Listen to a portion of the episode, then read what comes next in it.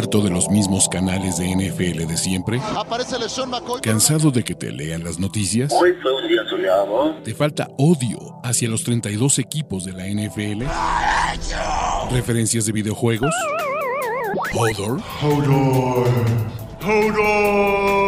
Este es el canal de Ulises Arada, donde encontrarás NFL, toxicidad, cultura pop, videojuegos y mucho más. Suscríbete y descubre una nueva forma de seguir tu pasión. ¿Qué esperas? ¿Y con qué vamos a arrancar? Con lo que ustedes siempre les gustan, los güeyes que se han cubierto de gloria, los dudes que pueden regodearse en su crapulencia, ¿no? Eh, pues básicamente todo eso, muchachos. ¿Quiénes fueron los principales ganadores de la semana 13 NFL 2022? En donde hay mucho de qué hablar, hay muchas actuaciones que destacar y creo que esta semana 13 pues nos dio, además de algunos putazos de realidad, nos da muchísima claridad sobre el panorama de playoffs, equipos en los que podemos confiar, equipos en los que estamos listos para dejar ir, equipos que sufrieron golpes bien fuertes, sobre todo dos líderes de división que van a perder a sus corebacks, uno, uno por tiempo indefinido, ¿no? Y el otro por toda la temporada. Entonces, va a estar bueno este tema de ganadores. Y vamos a arrancar con los principales ganadores del domingo de NFL. Y los principales ganadores del domingo de NFL ni siquiera jugaron el domingo de NFL, que son sus Buffalo Bills. Sus Buffalo Bills que despertaron como el mejor equipo de la conferencia americana, como el número uno de la AFC con su récord de 9-3, si bien no están jugando en su mejor fútbol, destrozaron a los Pats en New England como lo han hecho en los últimos tres años, y este equipo de Buffalo la verdad es que pues tiene mucho de qué sentirse bien. Todavía tienen que preocuparse por la lesión de Von Miller, todavía hay algunas interrogantes en la defensiva secundaria, pero Buffalo está medianamente sano. Josh Allen jugó medianamente bien, el ataque terrestre está funcionando. Ahorita, en este momento, si la temporada termina, en este momento, si la temporada termina, tendrían la oportunidad de jugar todos los juegos en casa en los playoffs y descansar la primera semana, mientras evidentemente pues algunos otros equipos se quiebran y se rompen el océano, los Buffalo Bills están bastante sólidos como el primer número uno de la conferencia americana. El calendario no es fácil, ¿no? Y el calendario todavía le quedan los Dolphins, los Jets y estos Bengals a los que nadie se quiere enfrentar, pero pues por lo menos hoy y hoy, el lunes, amanecen como el mejor equipo de la NFL. Así que está bien, chingón. Otros ganadores, la familia Hayward y la familia Hayward que juega en Pittsburgh. ¿Por qué? Porque fue un día redondo para los Hayward. Para empezar, eh, Hayward que pues, sigue siendo el defensive tackle de estos Pittsburgh Steelers, tuvo un juego bien sólido, cabrón. La verdad es que jugó bastante bien, tuvo un sack, tuvo cuatro tacleadas, ayudó a la defensiva de los Steelers a contener el juego terrestre de los, eh, pues de los, ¿cómo se llama? Atlanta Falcons, pero el hermano de Cam, de Cam Hayward tuvo su primer touchdown en la NFL, ¿no? Y eso está chido, pues la neta es que como, como equipo y, como familia, si tu hermano juega bien a la defensiva y si tú atrapas un pase de touchdown, todo bien, cabrón. Pittsburgh está, ¿cómo les digo, muchachos? Pittsburgh está en un momento en esta situación donde por lo menos hay ilusión por el futuro, cabrón. Ilusión por el, por el futuro donde, pues, por lo menos Kenny Pickett ya se está viendo como un producto avanzado por lo menos este, Casey Hayward y, por lo menos esta ofensiva, Najee Harris está corriendo bien, la defensa está haciendo jugadas, si bien Pittsburgh le ganó un equipo malo, que es Atlanta, hasta en los perros hay razas, y hasta en estos perros que hay razas, los Buffalo Bills se ven como un sólido equipo, los Steelers se ven como un sólido equipo, como tema de pues vamos a ser competitivos, güey, ¿no? Y nadie nos va a pasar por encima y vamos a meterle el pie a los Cleveland Browns y vamos a ver si le metemos el pie a los Baltimore Ravens ahora sin Lamar Jackson. Entonces, pues yo creo que Pittsburgh agiten esa toalla, agiten esa toalla, muchachos, ¿no? Para pensar en playoffs, No creo que puedan pensar en playoffs estos Steelers, pero pues cosas más lo que hemos visto, como los Raiders del año pasado. Se ve difícil, se ve difícil el panorama de playoffs, pero no imposible. El que es un capo, y la neta es que no lo estamos mamando como deberían, como otros receptores novatos que estuvieron lesionados, regresaron a la liga y han solo han estado anotando, cabrón. A ver, Christian Watson no solo se está metiendo en la conversación de novato ofensivo del año, Christian Watson sigue rompiéndola como playmaker, O sea, está teniendo una temporada de novato espectacular, donde por recepción el güey se está convirtiendo en una máquina de touchdowns, donde le dan el balón por tierra y anotó su segundo touchdown por tierra. Y en general, sí, la temporada de los Packers en 5-8 ya luce, ya luce que se fue al carajo, pero pues por lo menos Aaron Rodgers tiene algún motivo para regresar y decir, bueno, este güey puede ser bueno. Y la verdad es que Christian Watson tiene, eh, tiene un, pues una ondita, cabrón. Pero pues hace algunos años, Odell con los Giants, que los Giants eran una basura, pues los Giants no ganaban, pero Odell estaban todo el mundo mamándosela. Me purga, cabrón. ¿Por qué no se le estamos chupando y succionando más a Christian Watson? Yo no lo sé. Pero el novato ofensivo del año puede, tiene que estar en esta conversación, también con Garrett Wilson. y pues bueno, también tiene que estar Kenneth Walker III, Damian Pierce que, que, despertó. Y pues, ¿por qué no? Big Ken, ¿no? Si quieren ponerlo, porque fans de los Steelers tendrían que estar ahí. Y la otra es, eh, pues bueno, el dueño de los Bears, ¿no? El dueño de los Bears que se llama Aaron Rodgers y básicamente los Packers, O sea, Ayer fue un día bien triste para ser fan de los Lions, perdón, de los Bears. ¿Por qué? Porque estaban empatados en la cima tanto los Packers como los Bears, con más victorias en la NFL. Iban ganando por nueve puntos y no pudieron mantener esa ventaja. Los Green Bay Packers superan ahora a los Chicago Bears como el equipo con más victorias de toda la historia de la NFL. Aaron Rodgers gana, ha ganado 13 de los últimos 14 partidos en contra de los Chicago Bears.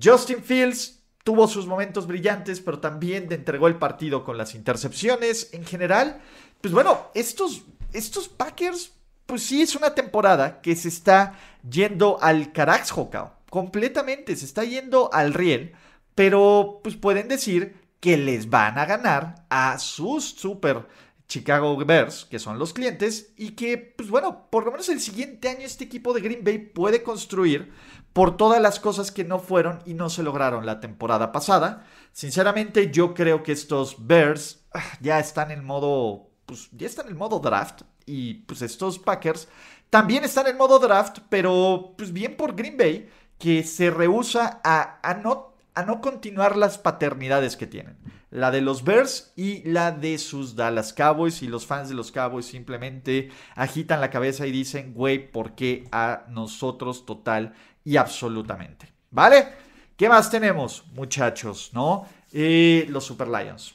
Jesús Niebla, mi chingón. Y no solo Jesús Niebla, también este, tenemos más fans de, de, los Detroit Lions en este, en este chat de YouTube y en este chat de Twitch. Pues tienen que estar completamente satisfechos con el producto que vieron esta semana, acá.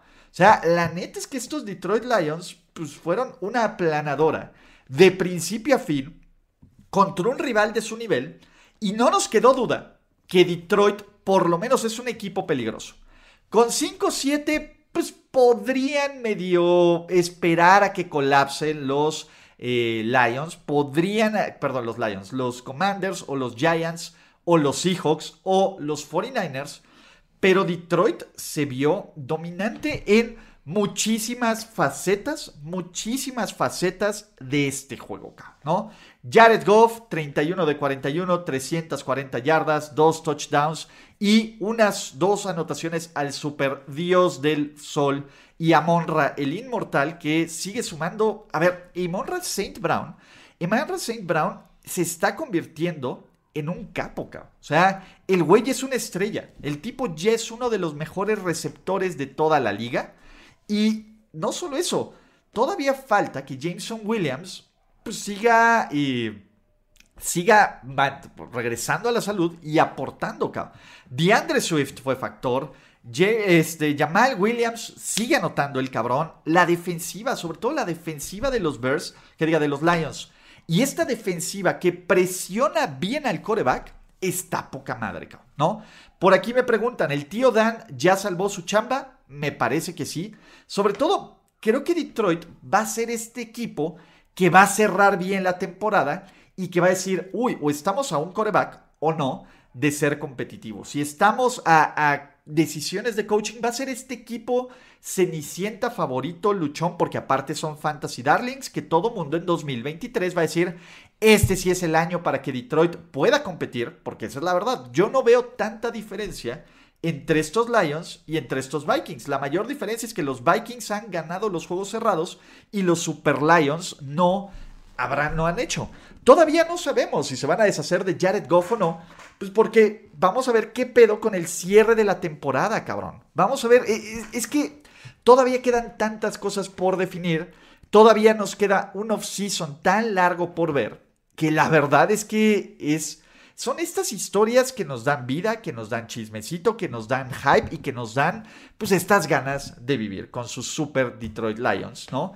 Y también hay que aplaudir tanto a la defensiva como a los equipos especiales de los Cleveland Browns, muchachos. Si ustedes los metieron en fantasy football, felicidades. ¿Por qué? Pues porque básicamente estos, esto ganó el partido de los Cleveland Browns. Cleveland tuvo 304 yardas de ofensiva total, 14 puntos, 14 primeros y 10, 4 de 13 en terceras oportunidades, 5 de yardas por jugada.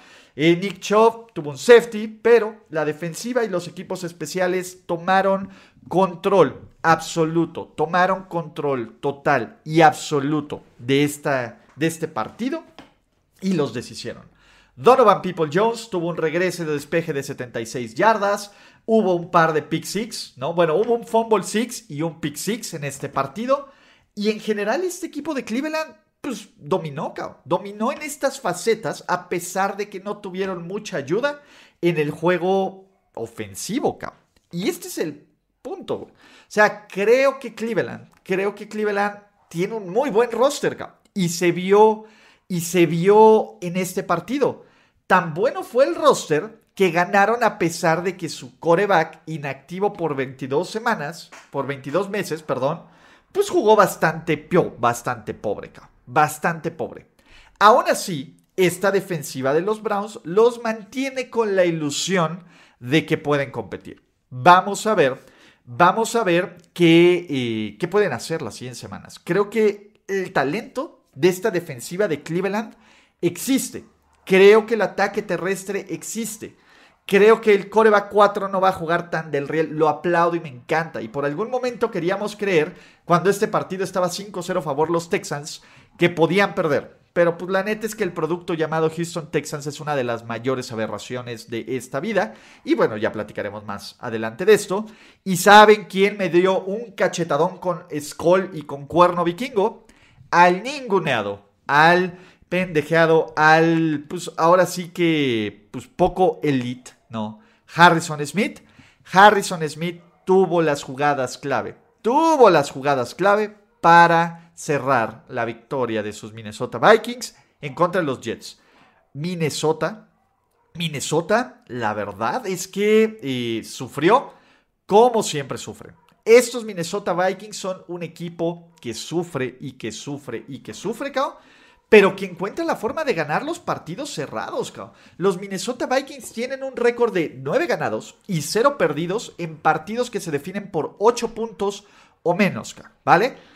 Y parte de eso es que la defensiva en zona roja hizo su chamba, que Harrison Smith tuvo esta tacleada en zona de gol atrás de la línea sobre el corredor de los Jets para, para contener. Y sí, Robert Sale tuvo algunas cosas malas de coaching, sobre todo no tomar los malditos perros puntos. Pero estos Vikings aguantaron cuando parecía inevitable Mike fucking White. Es la neta, ¿no? Y hay que darle crédito a Minnesota, que no pudo amarrar la división por la victoria de los Lions, pero que, pues la verdad, se ve, se ve como un equipo que va a estar en playoffs. Ahora, los Vikings queremos creer en ellos en playoffs, pues no, cabrón. O sea, e, es que todo la prueba del ojo no la pasa. La prueba de las stats está, pero Kirk Cousins está en su peor año. Justin Jefferson es un chingón, pero fue un juego donde estuvo limitado. El ataque terrestre tiene momentos sólidos y la defensiva, en serio, sufrió y sufrió bastante. Pero el que sí es a big deal, y si ustedes ven, aquí también es la prueba del ojo. Y me vas a decir, oye Ulises, ¿por qué carajos pusiste un güey como ganador que no lanzó pases de touchdown, que tuvo dos intercepciones, que tuvo un QB rating de 59.8, cabrón? ¿Vale? ¿Por qué me, por qué me dices, estos güey, este güey es un ganador?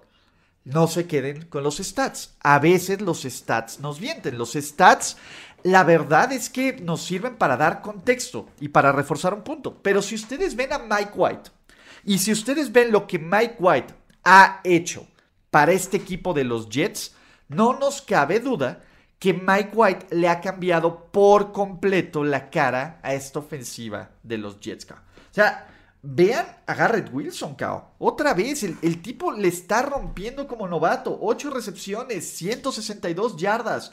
La ofensiva de los Jets que por fin tienen ofensiva, 486 yardas. Si bien sí fueron Tres entregas de balón, pinche cámara. Me caga pinche cámara. Me zurra esta pinche cámara y me caga. Así que vamos a... Ah, pero bueno, no hay... Vamos a... Vamos a arreglar estos problemas técnicos, así que no se preocupen por eso. Pinche cámara, déjenme y quito...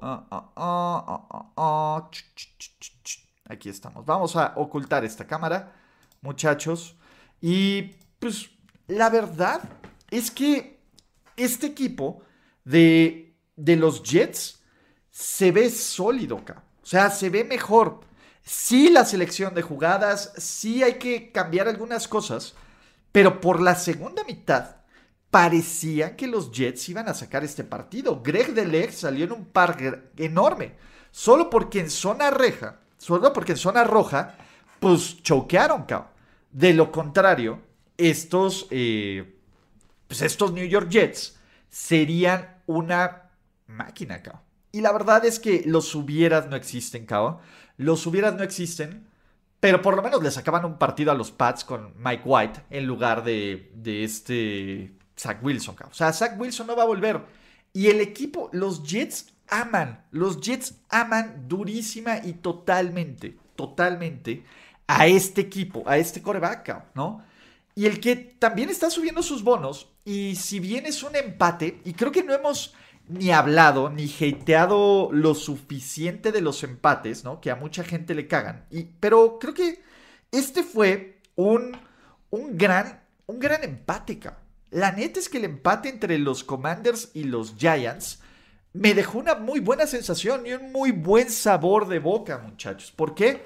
Porque pues, Taylor Heineke tuvo este regreso y Taylor Heineke tiene esta capacidad de hacer jugadas grandes y de hacer creer a los Commanders que pueden ser contendientes. Está poca madre, cabrón. O sea, la neta es que Taylor Heineke sí es un güey que te da esa esperanza y esa fe en ser un jugador contendiente, cabrón, ¿no? Daniel, y, Daniel Jones no jugó mal, cabrón.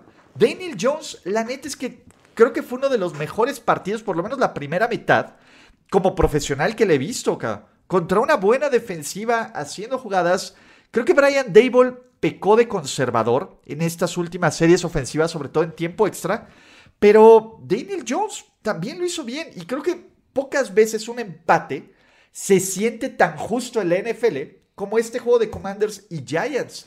Y la neta es que no solo fue eso, Creo que los picks que han invertido los Giants en su línea defensiva también nos han dado esta capacidad de creer en ellos. ¿Por qué? Pues porque, a ver, Dexter Lawrence tuvo jugadas grandes. Kevin Thibodeaux hizo estos sacks clave. Así hizo Yulari, generó el fumble. Este front, este front four de los Giants, la neta, es que sí nos hace creer en cosas chingonas, cabrón. Y creo que este front seven de sus New York Giants puede ser interesante en un futuro, ¿no? Obviamente los Giants todavía están en panorama de playoffs y los Commanders se cayeron, pero en dos semanas está la revancha de este partido. La neta es que esta, revancha va a ser clave para el panorama de playoffs y los Giants ahí están sobreviviendo, cabrón. de alguna forma o de otra. Obviamente es un equipo que necesita cuerpo de receptores, que además tuvo la mala suerte de las lesiones. También es un equipo que va a necesitar eh, pues, ayuda en la posición de coreback, tal vez mejorar un poco la línea ofensiva, pero el proyecto de Dable tiene sentido, cabrón.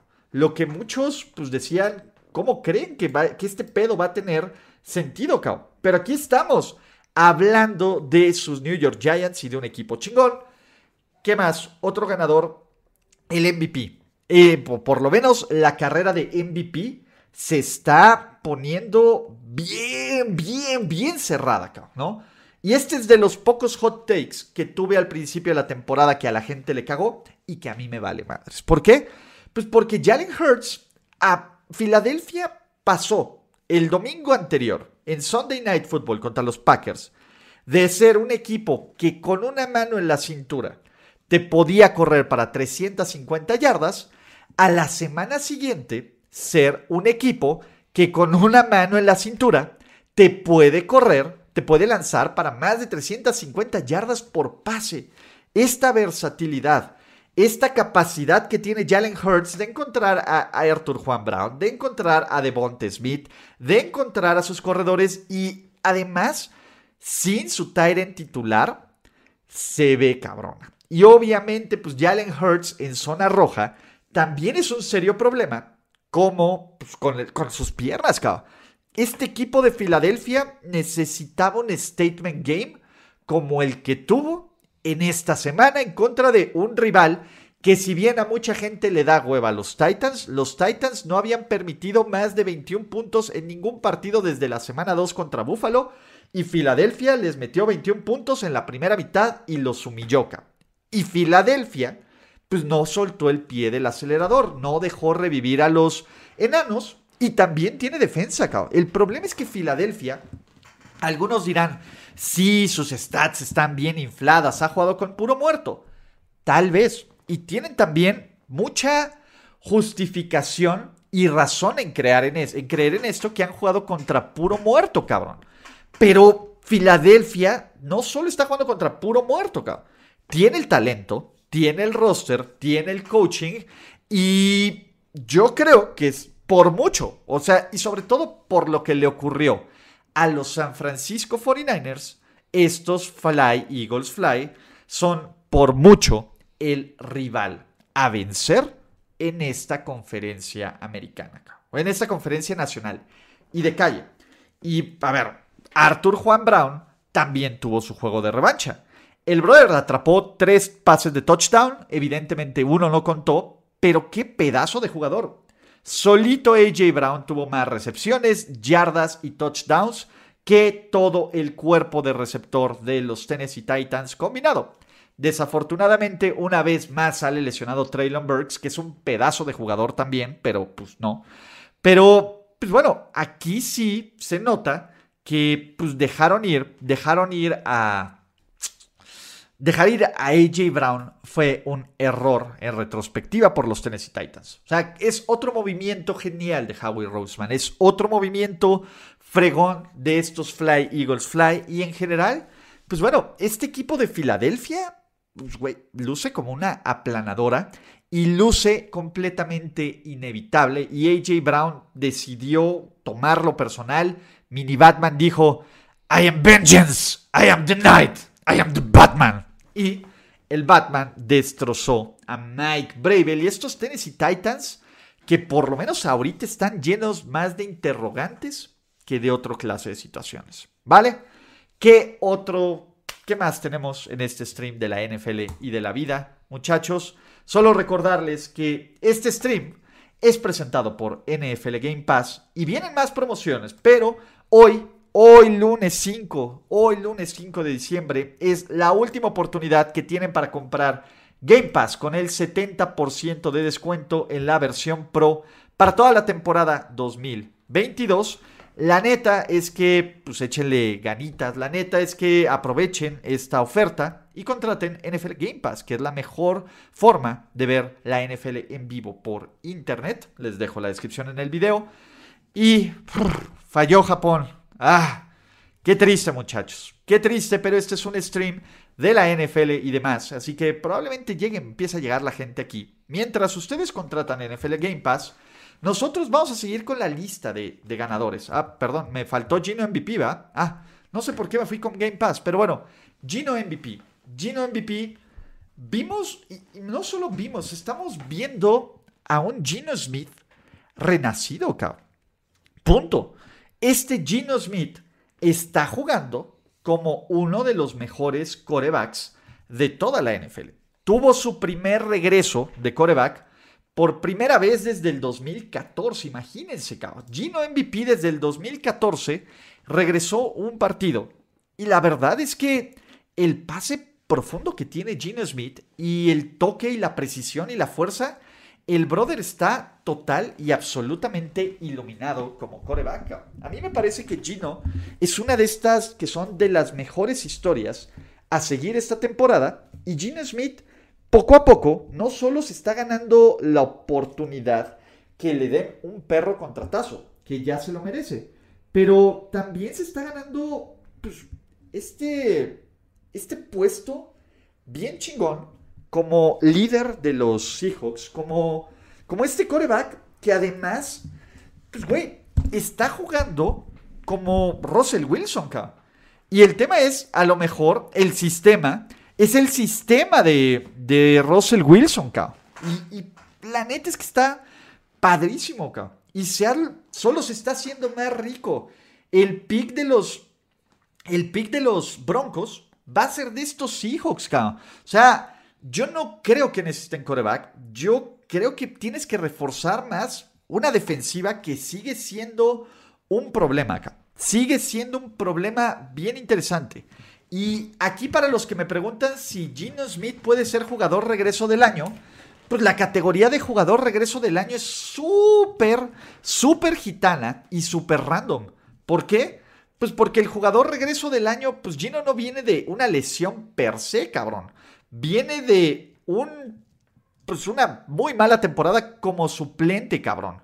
Y esa es la bronca. Gino Smith, pues son, eh, es un güey que, pues que la neta es que pues lo está haciendo muy bien y más bien es el, el revivir su carrera, más que el regresar, porque pues nunca había estado Gino, ¿sí me explico? Y, y pues eso también habla de muy buen coaching de nuestro querido Pete el Sabio y de nuestros queridos Seattle Seahawks. Y hablando de buenas selecciones del draft, Tariq Woolen sigue robando el balón. Tariq Woolen sigue generando jugadas grandes y pues lleva su sexta intercepción de la temporada. O sea, este brother también podría terminar como líder de toda la NFL en intercepciones. Y podría terminar como jugador defensivo del año. La neta es que va a ser interesante. Por aquí los que dicen que, que estaría bien que Gino ganara al menos un voto para MVP, ya cambió la forma en que se va a hacer el MVP. Ya no va a ser solo un voto y va a dividirse en 50. Va a haber, creo que, no sé, no estoy seguro, tengo que checar porque lo leí la semana pasada en la columna de Peter King.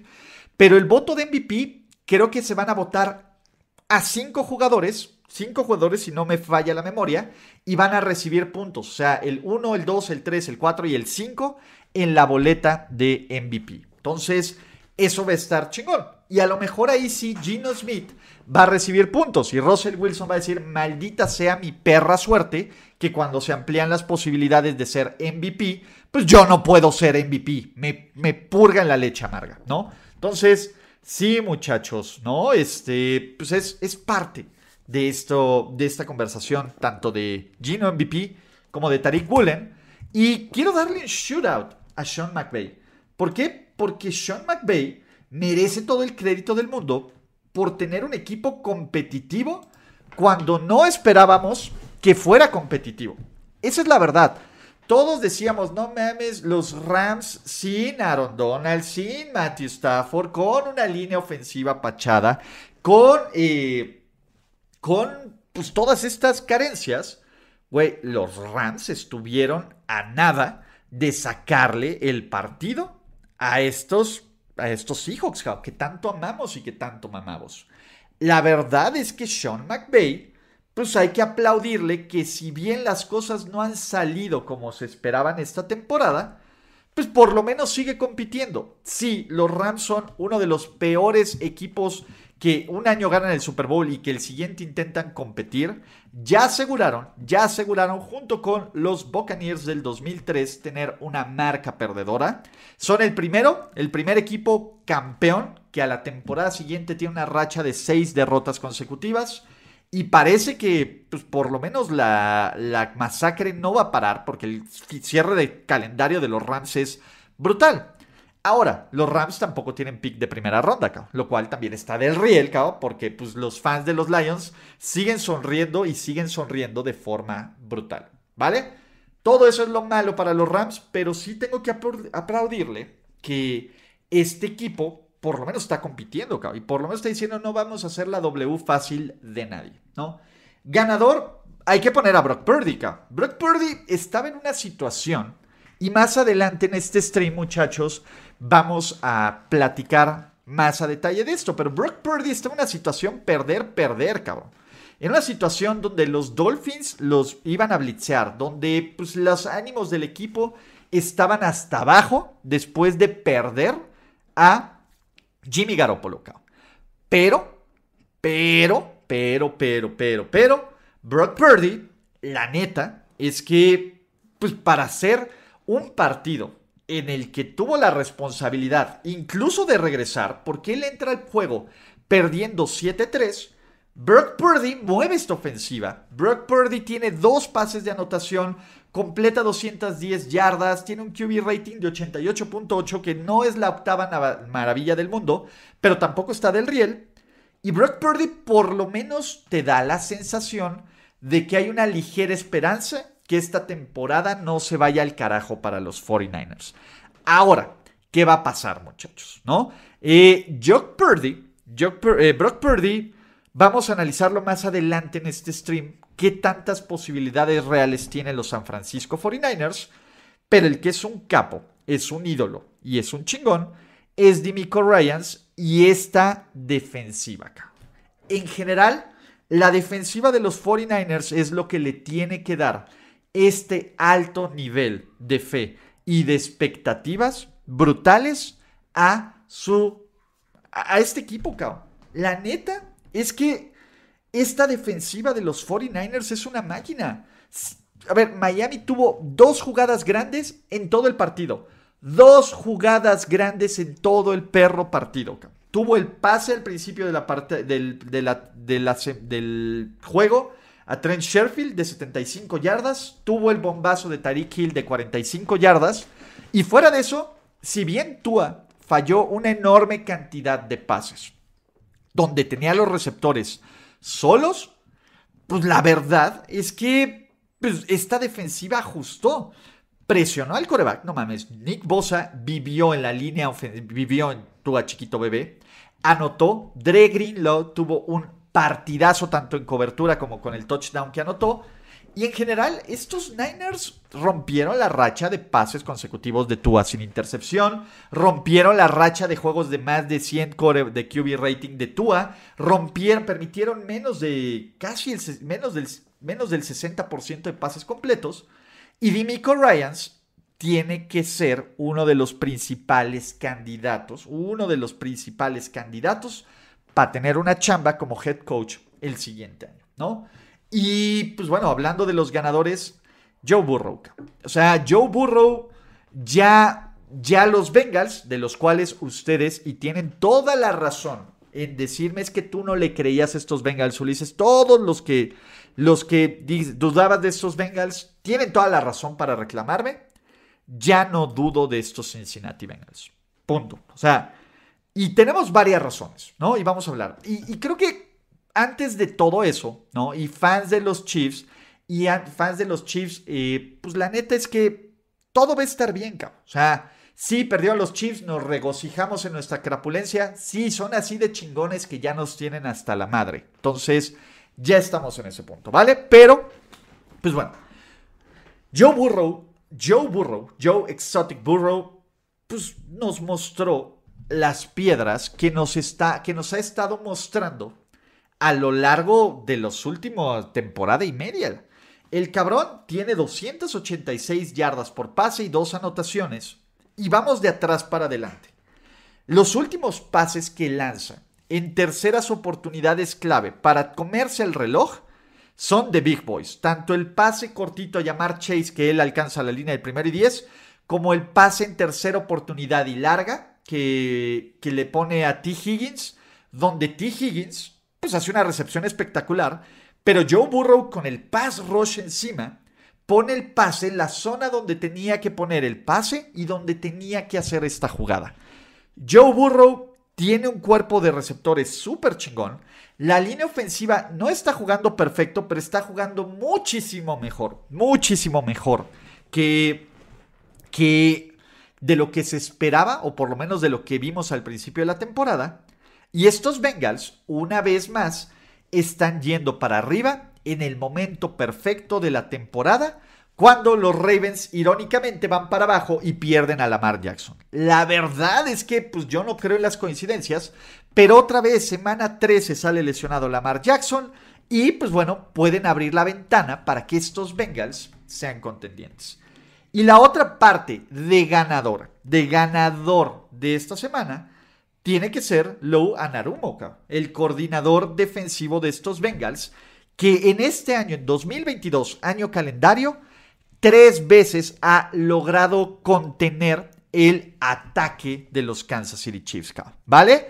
Eh, la neta es, y esto está cabrón, güey, el esquema defensivo que están jugando los Bengals, que ojo, no todos los equipos pueden jugarle a los Cincinnati Bengals este esquema ofensivo, defensivo, ha sido, pero la clave para decepcionar a Mahomes. ¿Ustedes cuándo habían visto a Patrick Mahomes aventar su casco en frustración, mentar madres?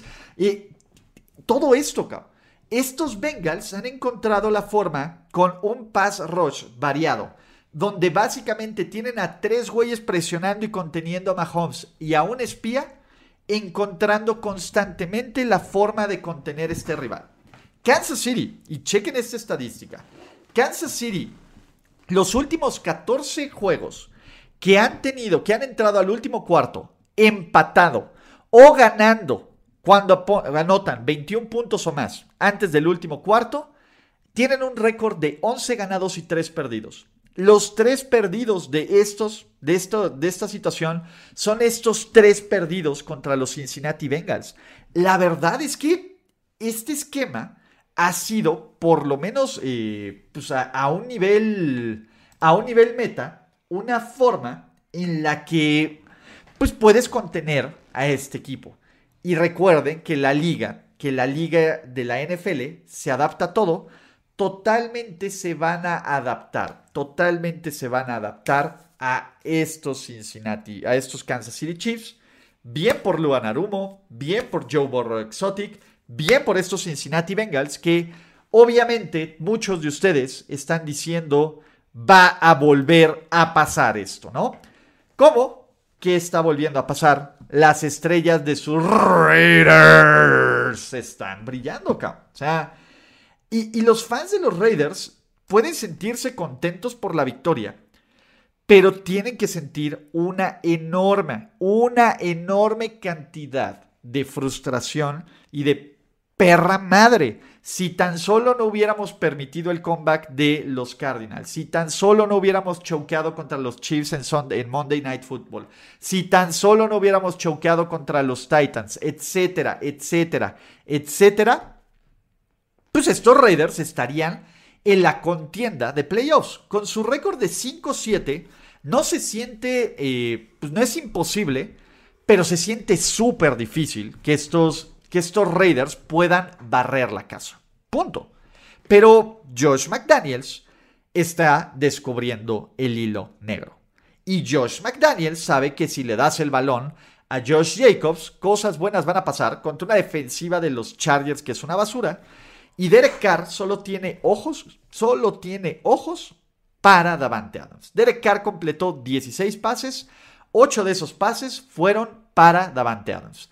Derek Carr completó, tuvo 250 yardas por pase, 177 fueron para Davante Adams y las dos anotaciones fueron para Davante Adams, que el güey, la verdad, él está justificando cada uno, cada uno de los pesos y de los contratos y del dinero y del capital del draft que dieron los Raiders por él. Evidentemente, ¿no? Eh, pues los fans de los Raiders, qué bueno que está así Dicen, bueno, hay esperanza para el segundo año de la era McDaniels, que sí, ya con esto, o sea, con, este, con estas victorias consecutivas, los Raiders están salvando su temporada. Dos victorias consecutivas en tiempo extra, sobrevivieron a los Chargers. Y va a ser uno también de estos equipos, eh, de estos equipos que pues también van a ser el pick sexy para el final de año. Yo creo que estos Raiders no les va a alcanzar para meterse. No, les va a alcanzar para meterse a playoffs. Pero uno, le van a tener que pagar una lana a Josh Jacobs, porque la neta es que se la merece. Josh Jacobs está ahorita como líder en yardas por tierra. Y creo que poco a poco también estas contrataciones, güey. Este Chandler Jones, que no había hecho nada los primeros 12 juegos de la temporada, se avienta un juego de 3 sacks. Poco a poco está agarrando forma esto. Todavía Josh McDaniels puede destruirlo y hacer que la cajita Acme crashe. Absolutamente. Pero en este momento las estrellas de los Raiders quieren que sea uno de los ganadores de la semana 13. Como otro de los ganadores de la semana 13, tienen que ser sus How about them Cowboys, muchachos. Sí, sus Dallas Cowboys están teniendo, tuvieron una actuación espectacular, cabrón espectacular en Sunday Night Football, que era justo lo que querían ver. O sea, Dallas todo el mundo sabía, bueno, pueden choquear, pueden choquear contra los Colts, y en algún momento el juego dijimos, güey, sí se las van a aplicar los Colts, cuando pues, los Colts se acercan 19-21 al final del tercer cuarto, ¿no?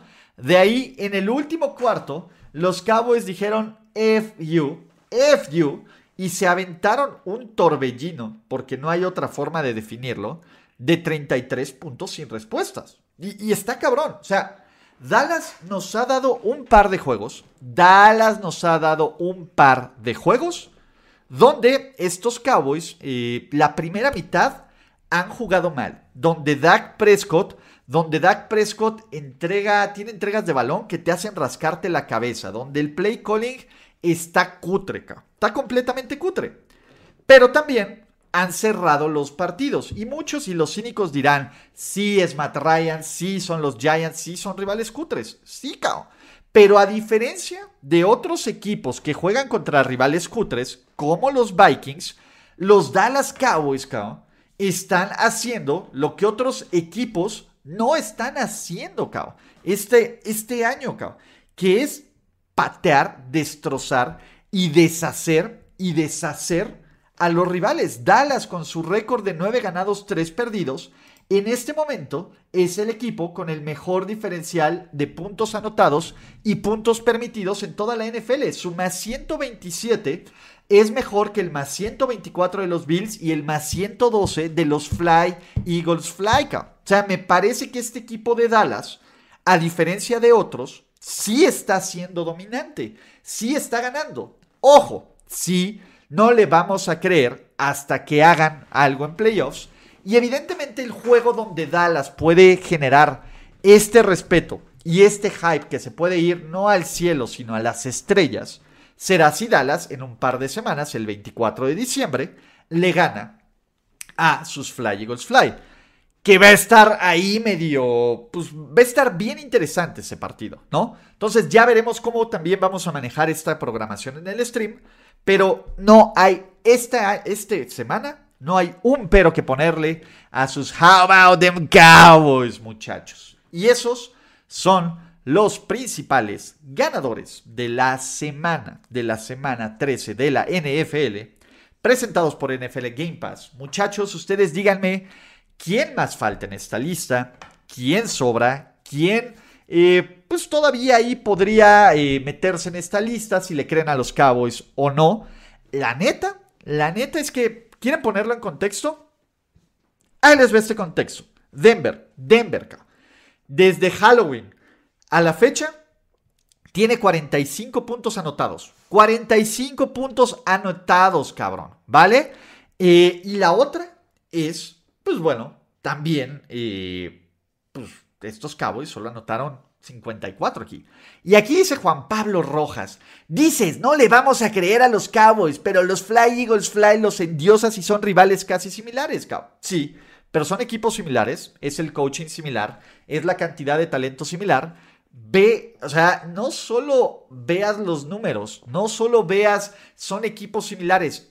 Hazle caso, a, tu, a tu ojito, Juan Pablo. Y de todas formas, si me equivoco, tú vas a estar aquí, y lo espero que estés aquí, para este.